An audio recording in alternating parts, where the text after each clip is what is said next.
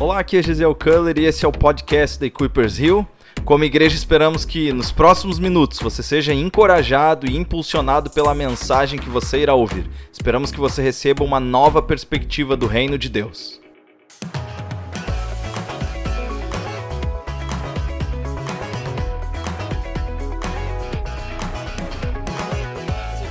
é o título da mensagem. Eu queria te convidar para você acompanhar a leitura nós vamos fazer. eh, se você tem sua Bíblia, vai aparecer nas telas também, mas nós vamos ah, falar sobre alguns versículos. Eu tenho encorajado você sempre a puxar o celular, anota a palavra, pensa sobre ela durante a semana. E particularmente essa palavra aqui, é uma palavra que eu tenho certeza que vai mexer com o teu coração. Até porque uma das coisas que constantemente nós entendemos como igreja é que a multidão Jesus sempre foi cercado de muitas pessoas quando ele exerceu o ministério na terra, lembra? Está sempre cercado de gente, em alguns momentos ele não podia nem caminhar, em alguns momentos a multidão apertava ele, em outros momentos ele tinha que dar uma escapada é, para fazer o seu momento de oração com o Pai, mas a multidão conhece muito as mãos de Jesus, eles conhecem os atos de Jesus, eles conhecem os milagres de Jesus, mas somente aqueles que servem é que conhecem o coração de Jesus. Algumas pessoas usufruem de Jesus e Jesus é tão generoso que ele não tem problema com isso. Algumas pessoas são curadas, outras, outras pessoas oram por cura, umas pessoas aproveitam apenas os benefícios da, da generosidade de Jesus, no sentido que Jesus transborda, muitas vezes até mesmo materialmente na vida de alguém, mas poucas pessoas, eu diria que apenas os discípulos próximos de Jesus, os discípulos que obedecem a Ele e que servem a Ele, conhecem o coração dele. E existe uma palavra que eu vou convidar vocês para ler em Filipenses, capítulo 2, no, a partir do versículo 1, que nos diz o seguinte: Se por estarmos em Cristo, nós temos alguma motivação, alguma exortação de amor, alguma comunhão no Espírito, alguma profunda afeição e compaixão, completem a minha alegria tendo o mesmo modo de pensar, o mesmo amor, um só espírito e uma só atitude. Não façam por ambição egoísta ou por vaidade, mas humildemente considerem os outros superiores a si mesmos. Cada um cuide não somente dos seus interesses, mas também dos interesses dos outros. Seja a atitude de vocês a mesma de Cristo Jesus, que, embora sendo Deus, não considerou que o ser igual a Deus era algo a que devia apegar-se, mas esvaziou-se a si mesmo, vindo a ser servo, tornando-se semelhante aos homens, e sendo encontrado em forma humana, humilhou-se a si mesmo e foi obediente até a morte e morte de cruz. Por isso Deus o exaltou à mais alta posição e lhe deu o nome que está acima de todo nome, para que o nome de Jesus se dobre ao nome de Jesus se dobre todo o joelho no céu e na terra e debaixo da terra, e toda língua confesse que Jesus Cristo é o Senhor, para a glória de Deus Pai. Sabe, eu amo esse texto, eu amo a forma como o Espírito Santo expressou a, o seu coração, a sua vontade através dessas palavras, principalmente pela forma como esse texto inicia. Esse texto nos inicia falando sobre, inicia, perdão, falando sobre motivação, sobre exortação de amor, sobre comunhão no Espírito, todas essas coisas que nós vivemos na igreja.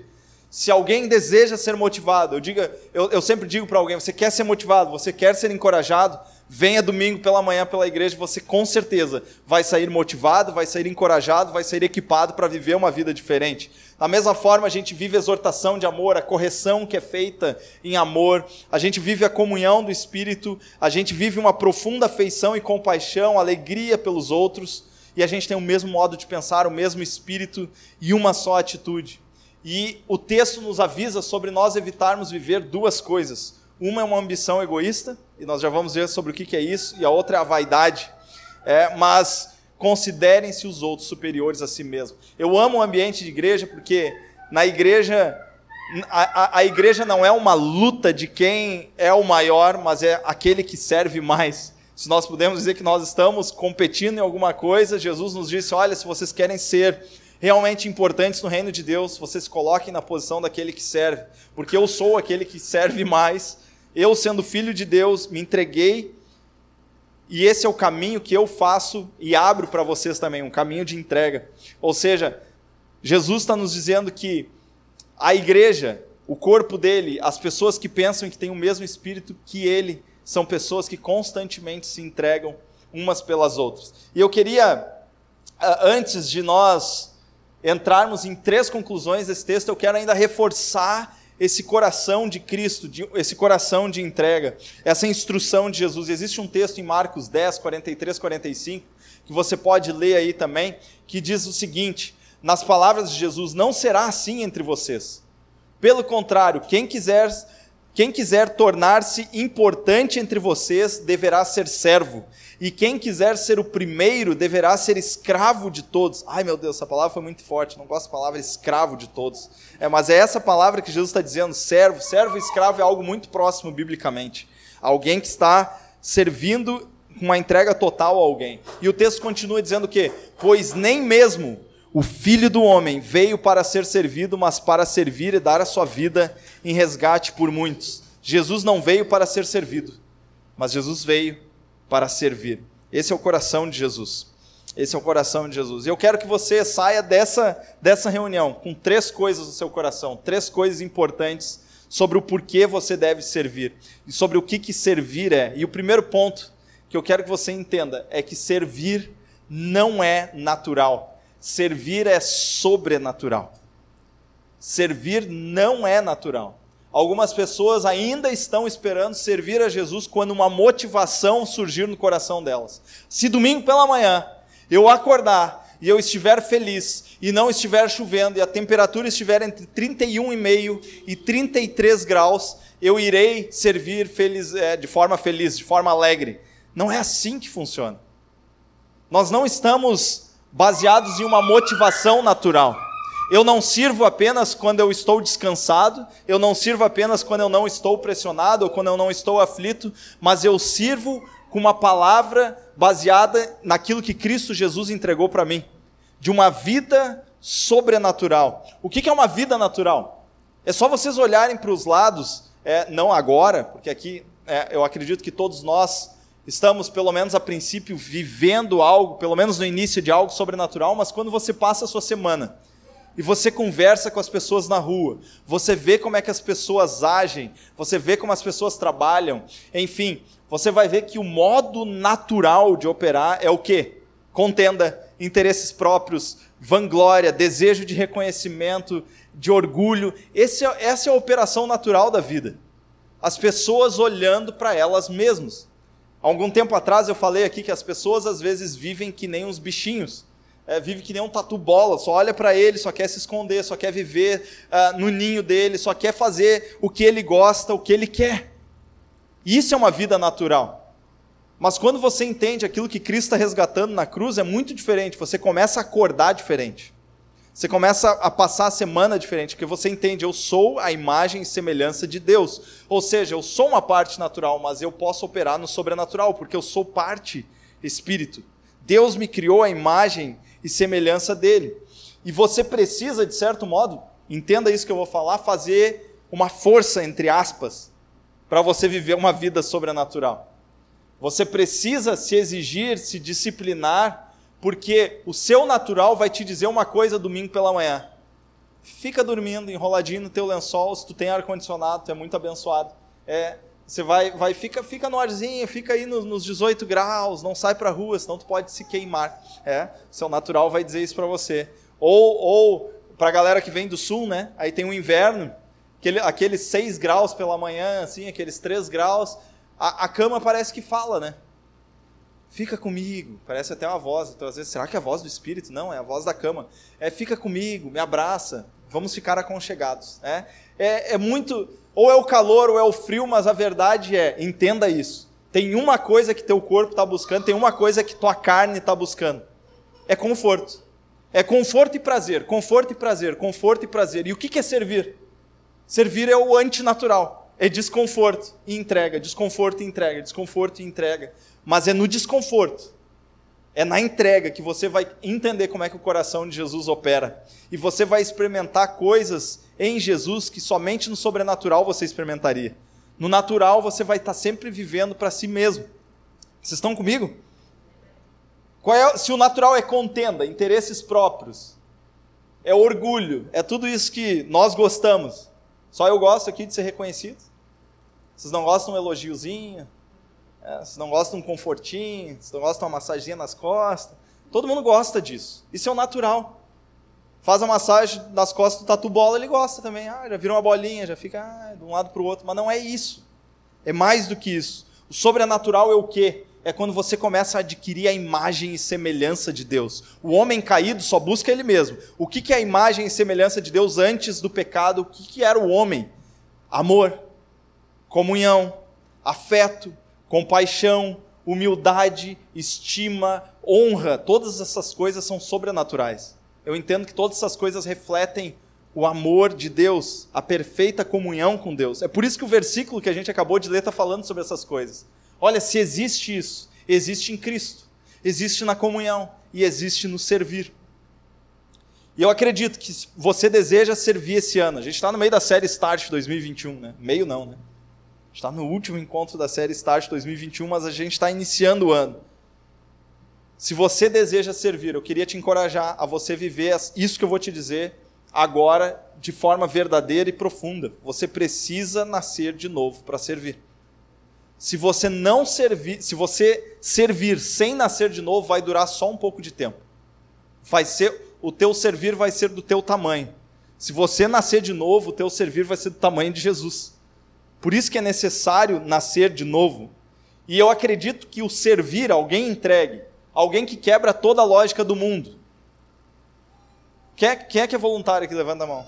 Aí, ó.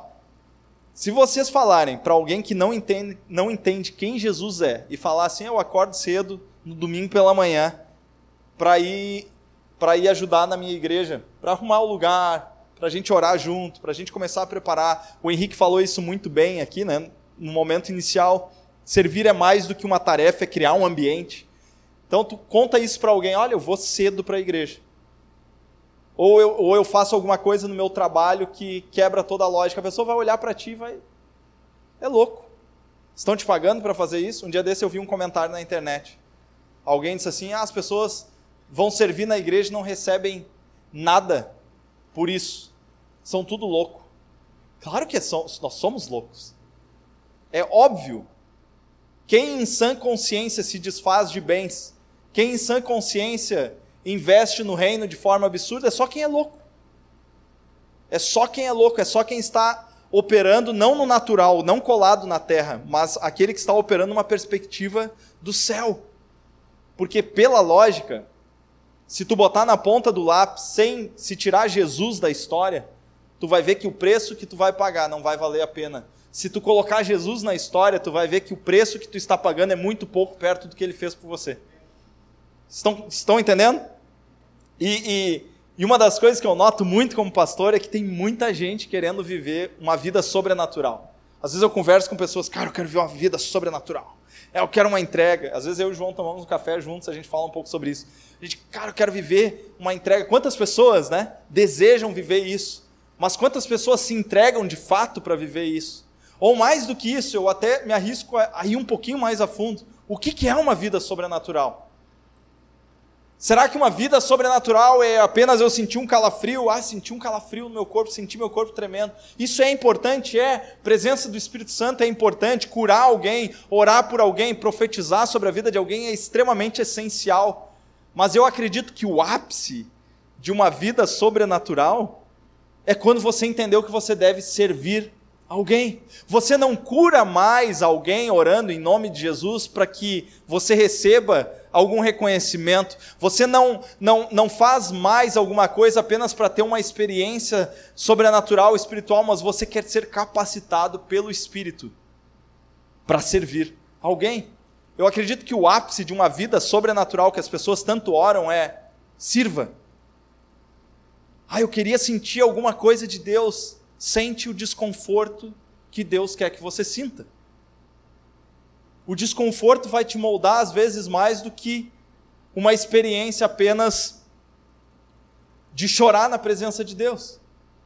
O desconforto te molda também. Chorar na presença de Deus é importante, mas o desconforto, a entrega, o acordar cedo, o servir, não só na igreja, estar no ambiente de trabalho e por vezes fazer e entregar mais do que te foi pedido, servir o colega ao lado, talvez trazer uma palavra de encorajamento, talvez trazer uma oração, talvez pagar o almoço para alguém. Isso é extremamente desconfortável, vai te custar tempo, talento, tesouro.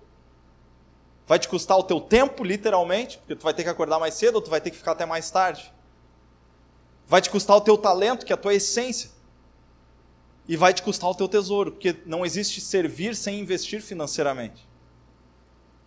Se nós falarmos que nós amamos alguém e nós não entregarmos algo e não materializarmos aquilo, o nosso amor não é verdadeiro. Ele precisa ser expressado. Quando a gente fala sobre isso, sobre uma vida sobrenatural, quantos de vocês gostariam de viver uma vida sobrenatural? Começa quando o despertador toca. Ali está a vida sobrenatural. Quando às vezes as pessoas falam sobre o poder da carne, ah, porque a carne, aí as pessoas, o que, que, que as pessoas geralmente pensam sobre pecados, né? Ah, o pecado da área sexual, o pecado. Isso também, claro que é a carne puxando. Mas a carne também puxa quando o despertador toca. e ninguém se liga nisso.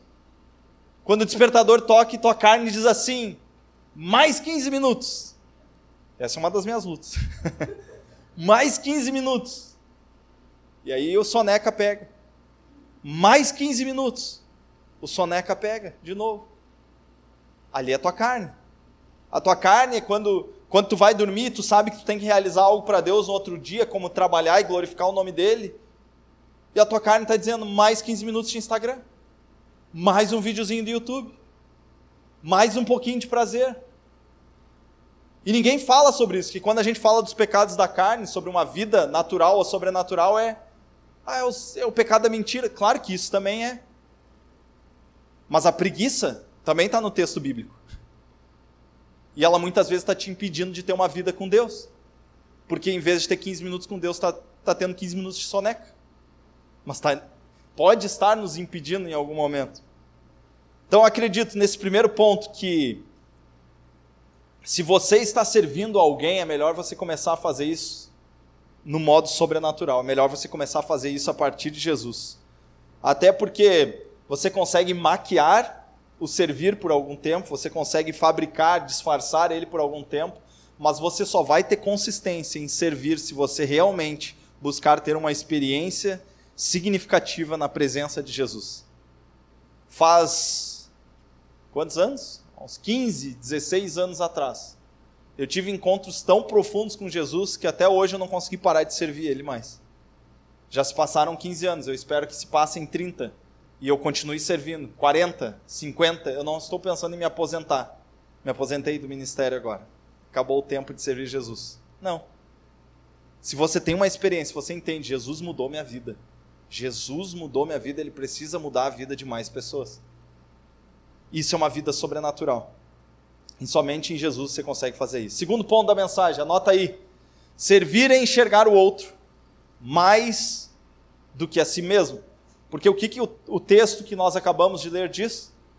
Que nós devemos considerar uns aos outros o, o, nosso próximo, né? Ou, talvez colocando em outras palavras, considerar o nosso próximo superior a nós mesmos. Uma vez eu, eu, eu, conversei sobre isso com alguém na igreja, a pessoa não aceitou no primeiro momento, até que eu mostrei esse versículo para ela. A pessoa diz: Não, é importante que tem um momento que tu tem que firmar teu valor. Tu tem que mostrar quem tu é. Eu disse: Não, olha só existe um versículo que diz que quando você encontra alguém no contexto de comunhão, no contexto de igreja, quando você se existe alguma coisa em Cristo, é, é essa pergunta, né? Se existe alguma coisa, é você encontrar alguém e você considerar aquela pessoa mais importante do que você. Isso é natural? Não.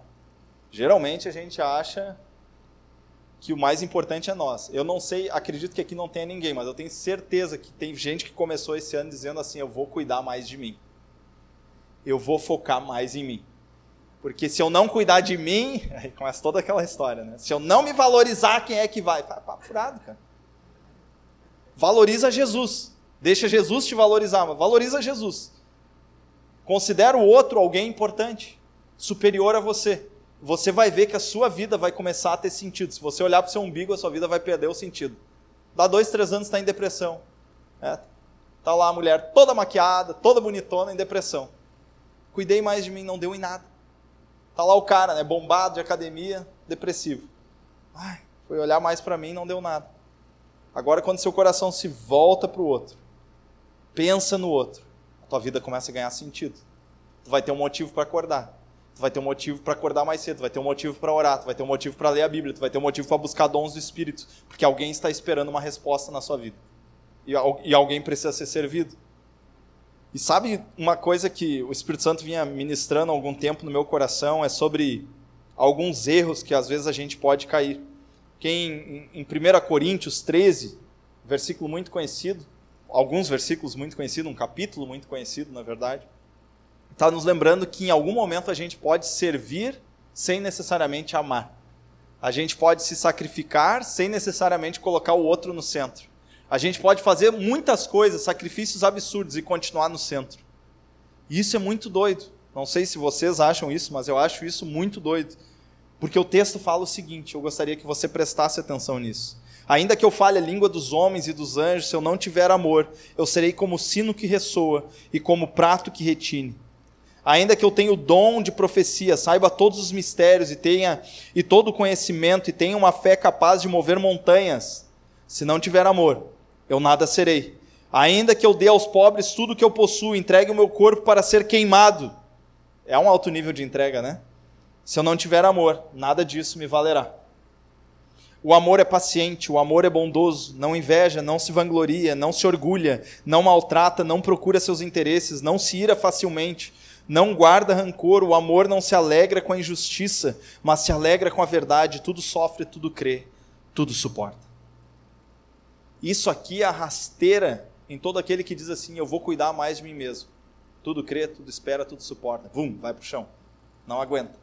Isso aqui é um ponto em que somente eu acredito que o Espírito Santo pode acender no nosso coração. É quando o Espírito Santo consegue sondar nosso coração e ele vê e ele nos pergunta: por que que tu faz tudo o que tu faz? A entrega tem que ser correta. A entrega tem que enxergar o outro, não a mim. O amor enxerga o outro. Por isso que o amor é paciente, por isso que o amor espera, por isso que o amor. Isso é extremamente difícil de ser vivido, é uma, é uma, é uma palavra tão desafiadora, tão desafiadora que constantemente você tem que sondar o seu coração e perguntar por que, que eu estou fazendo o que eu estou fazendo. E algumas pessoas dizem, então eu vou parar de fazer. Não. Ah, não estou servindo com o coração. Não, você vai alinhar seu coração. Servir está certo. Agora só alinha o coração. Não é parar de servir para alinhar o coração, isso não dá certo. Os discípulos aprenderam muitas coisas à medida em que eles caminhavam com Jesus. Nem sempre a intenção deles estava certa.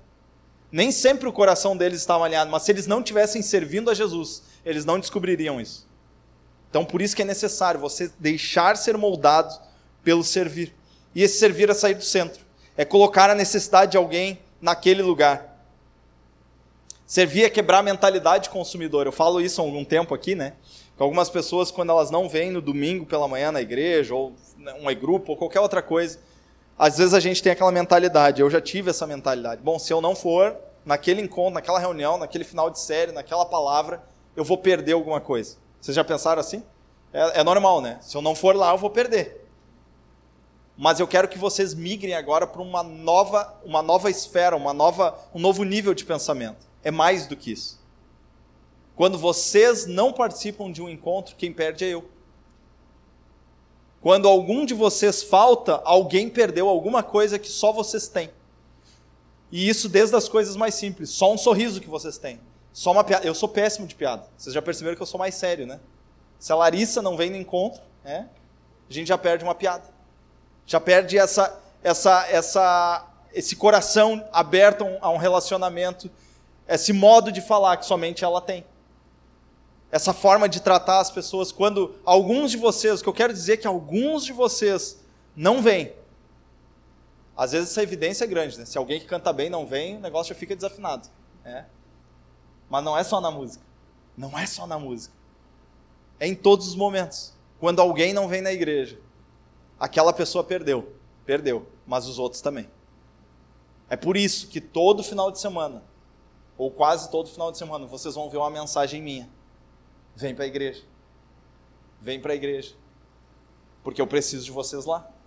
Eu preciso daquilo que Deus colocou no coração de vocês lá. Assim como quando eu não venho, alguém perde. Estão entendendo? Não é uma mentalidade de consumidor. O, consumidor de igreja só está pensando assim: o que, que tem para mim aqui? Essa é a mentalidade. Agora, o servo está tá sempre pensando: o que, que eu posso fazer por alguém aqui? Qual é a oração que você pode fazer agora quando terminar a reunião no hall? Qual é a palavra de coragem? Qual é a mensagem que você pode mandar para alguém agora que está fora daqui e lembrar ela sobre alguma coisa? E sabe de uma coisa? Volta no primeiro ponto da mensagem. Tu vai sentir de fazer isso. Tu vai sentir, será que eu ligo pro fulano? Será que eu mando a mensagem para ele? Será que eu será que eu vou realmente ali abraçar o Dani? Eu sei, sei nem se o Dani está rindo por debaixo daquela máscara. Vai sempre ficar na dúvida vocês já, pensaram, vocês já pararam para pensar a quantidade de vezes que a gente fica na dúvida de fazer a coisa certa? Ah, será mesmo que é para fazer uma oração? Será que não é coisa da minha cabeça? Claro que não. Na tua cabeça só tem uma cama. É, pelo menos na minha, né? A cama, um colchãozinho, uma redezinha na sombra, só isso que tem. É na mente de Cristo que tem uma oração. Nós éramos inimigos de Deus, não tinha nada de bom em nós. Tu acha que quando surge uma vontade de você mandar uma mensagem para alguém para compartilhar do amor de Deus é coisa da tua cabeça? Claro que não. É o Espírito Santo te dizendo: serve alguém. Serve alguém. Serve alguém. Quando tu está no trabalho e vem aquela vontade assim: vou pagar um almoço para fulano, não vou. Ih, não. Olha minha conta. E o fulano nem é tão legal assim. Será que não é coisa da minha cabeça? Ou é coisa que o Gesiel falou no final de semana, agora eu tenho que pagar um almoço para alguém? Sabe que não é natural teu pagar um almoço para alguém, né? O meu natural é comer o prato dos dois, pelo menos o meu natural, né? Mas eu como, olho já pro prato do outro, vai sobrar, será ali? Esse é meu natural. O meu sobrenatural é que está dizendo, investe suas finanças em alguém. O meu sobrenatural é que está dizendo, compra uma cesta básica e entrega na, na, na casa de alguém. Esse é meu sobrenatural. Meu natural está me prendendo. Meu natural está sempre comigo no centro. De vez em quando eu tenho que dar um chute e botar Jesus no centro de novo. Porque eu confortavelmente vou entrando naquele lugar de novo. Mas a casa é de Jesus, a casa não é minha. A tua vida é de Jesus, a tua vida não é mais tua. Terceiro ponto e último. Talvez seja a essência de tudo isso, servir é se tornar parecido com Jesus. Você quer ser parecido com Jesus? Tem gente orando, tem gente que canta isso, né? Quero ser parecido com Jesus, quero ser parecido com Jesus. Quer ser parecido com Jesus mesmo? Serve alguém serve alguém, lava os pés de alguém. Hoje a gente não lava mais os pés né, das pessoas, aquilo tinha um contexto, algumas pessoas fazem isso ainda simbolicamente, mas o lavar os pés de alguém era uma coisa que Jesus fez que somente o servo do servo do servo faria, dentro da casa, dentro de um contexto. As pessoas não andavam por estradas que nem nós andávamos, os pés deviam ser uma coisa linda, né? cheio de poeira, e o servo do servo do servo pegava e lavava os pés de alguém. Jesus chegou em um determinado momento para os discípulos dele e disse: Olha, eu vou lavar os pés de vocês. Pedro já começou, né? Não, não, não, lava. Vocês lembram dessa história? Eu acho essa história tão engraçada. Não lava, Jesus. Aí Jesus diz para ele: Olha, se eu não lavar, tu não tem mais nada comigo. Lava tudo, Jesus. Aí muda tudo, né? Lava tudo, lava tudo. Mas quando a gente passa a ter esse entendimento de que servir nos torna parecidos com Jesus, porque nós começamos a lembrar o que ele fez no ministério dele aqui, e o que ele ainda está fazendo por nós, é que existe aquilo que está sendo feito. Nós estamos fazendo a obra de Deus, vamos dizer dessa forma mais formal. Somos chamados para fazer a obra de Deus, isso é importante. Existe o que está sendo feito, mas existe também quem está sendo feito. Quem está se tornando parecido com Jesus. E eu já falei isso milhares de vezes aqui, vou falar de novo. Jesus não nos chamou para servir porque nosso serviço era essencial, porque meu currículo era muito bom. Chamou atenção na pilha de currículo lá da salvação, ele olhou assim: "Ah, esse cara vai ajudar bastante". Não. Jesus não te chamou porque você era bom. Jesus te chamou para fazer algo para ele à medida em que ele faria algo em você. E ele está formando alguma coisa em você. Ele está gerando alguma coisa em você. Então, servir a Jesus te traz para mais próximo dele. Quantas vezes você só vai entender o coração de Deus quando você for rejeitado em algum serviço? Quantas vezes só vai entender o coração que Deus tem por você quando você orar por alguém, oferecer a salvação de Cristo e a pessoa dizer assim: Eu não quero. E você vai lembrar quantos momentos da sua caminhada Jesus estava te servindo e você disse: Eu não quero. Você só vai começar a entender alguns sofrimentos do coração de Jesus quando você servir alguém. Quando você chamar alguém, essa pessoa falar: Não, não quero seguir a Jesus. Não quero ser discípulo de Jesus. Não, não quero isso. Aí você começa a sentir as dores que Cristo sentiu. E quando a gente fala de voluntariado, essa entrega na igreja especificamente, ministerial, queria lembrar vocês que voluntariado não é um método. Isso aqui não é um método. Ah, a gente está usando isso aqui por um tempo, parece que dá certo. Não. Voluntariado é uma cultura. Na verdade, eu acredito que voluntariado é uma das melhores formas de você dizer que você ama alguém. Existem outras formas, existem, mas quando você serve alguém, isso é uma das melhores formas. E voluntariado, principalmente para cada voluntário, para cada final de semana, para cada entrega, para cada dia da semana, para cada oração, eu vejo que a Ashley, quanto tempo está servindo, Ashley? Dois anos e pouco? Dois anos e meio, por aí, três. Tá? Eu, eu tenho convicção em falar que a Ashley se tornou muito mais parecida com Jesus do que ela era três anos atrás. Porque na constância, na entrega, ela começou a entender algumas coisas. Vai entender muito mais ainda, assim como todos nós aqui. Lá em João 2, no primeiro milagre de Jesus, a gente sabe que Jesus transformou a água em vinho e as pessoas na festa usufruíram do milagre dele, né? Mas somente os servos sabiam o que tinha acontecido nos bastidores. As pessoas estavam no goró lá fora, no vinho bom, as pessoas estavam na festa, na balada. Festa de casamento, aquela época era top. Algumas continuam ainda, né? Eu queria dizer que aquela festa, acho que era uma festa de arromba, assim, durava alguns dias, né? Jesus deu o vinho para a galera. A galera se alegrou. Nem sabia de onde é que vinha, só usufruiu. Mas aqueles que encheram os potes de água, o texto bíblico diz que os servos sabiam o que tinha acontecido. Quantas vezes Jesus está te chamando para os bastidores? Quantas vezes Jesus está te chamando para o momento antes do culto? Quantas vezes Jesus está te chamando para o momento antes de sair para a rua e ver alguma coisa acontecer e você orar? E você começar a ver os resultados da oração. As pessoas veem os resultados da oração. Fui curado, aconteceu alguma coisa, peguei um emprego, alguma coisa aconteceu na minha vida, eu fui salvo. Mas os servos sabem o que foi encher os potes de água e obedecer a Jesus naquilo que era ilógico. Vocês estão entendendo? Os servos conhecem. O momento em que eles oraram num lugar e parecia que nada ia acontecer, porque não tem lógica nenhuma. água não se torna em vinho. Mas eles começaram a conhecer mais a Jesus. Em João 6, Jesus está multiplicando os pães. Tem gente comendo do pão do cesto. Mas tem alguém que está compartilhando aquele pão. Tem alguém usufruindo do milagre e comendo do pãozinho que vai dar fome de novo. Mas tem os discípulos que estão servindo a Jesus, que vão comer eternamente do pão da vida. Esse é o convite de Jesus para você. E eu queria finalizar e te convidar para você ficar de pé, te lembrando isso que é muito essencial. Novamente, o que eu falei no início da mensagem. Vocês têm duas opções hoje, preste atenção nisso que é muito seríssimo. Você pode conhecer as mãos de Jesus, isso é um nível de conhecimento. Mas eu gostaria muito que você conhecesse o coração de Jesus. Você sentisse o que Jesus sente.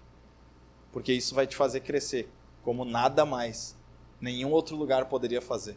O que Jesus pode fazer e desenvolver no teu coração através do servir, nenhum outro lugar, nenhum curso, nenhum investimento pode te dar.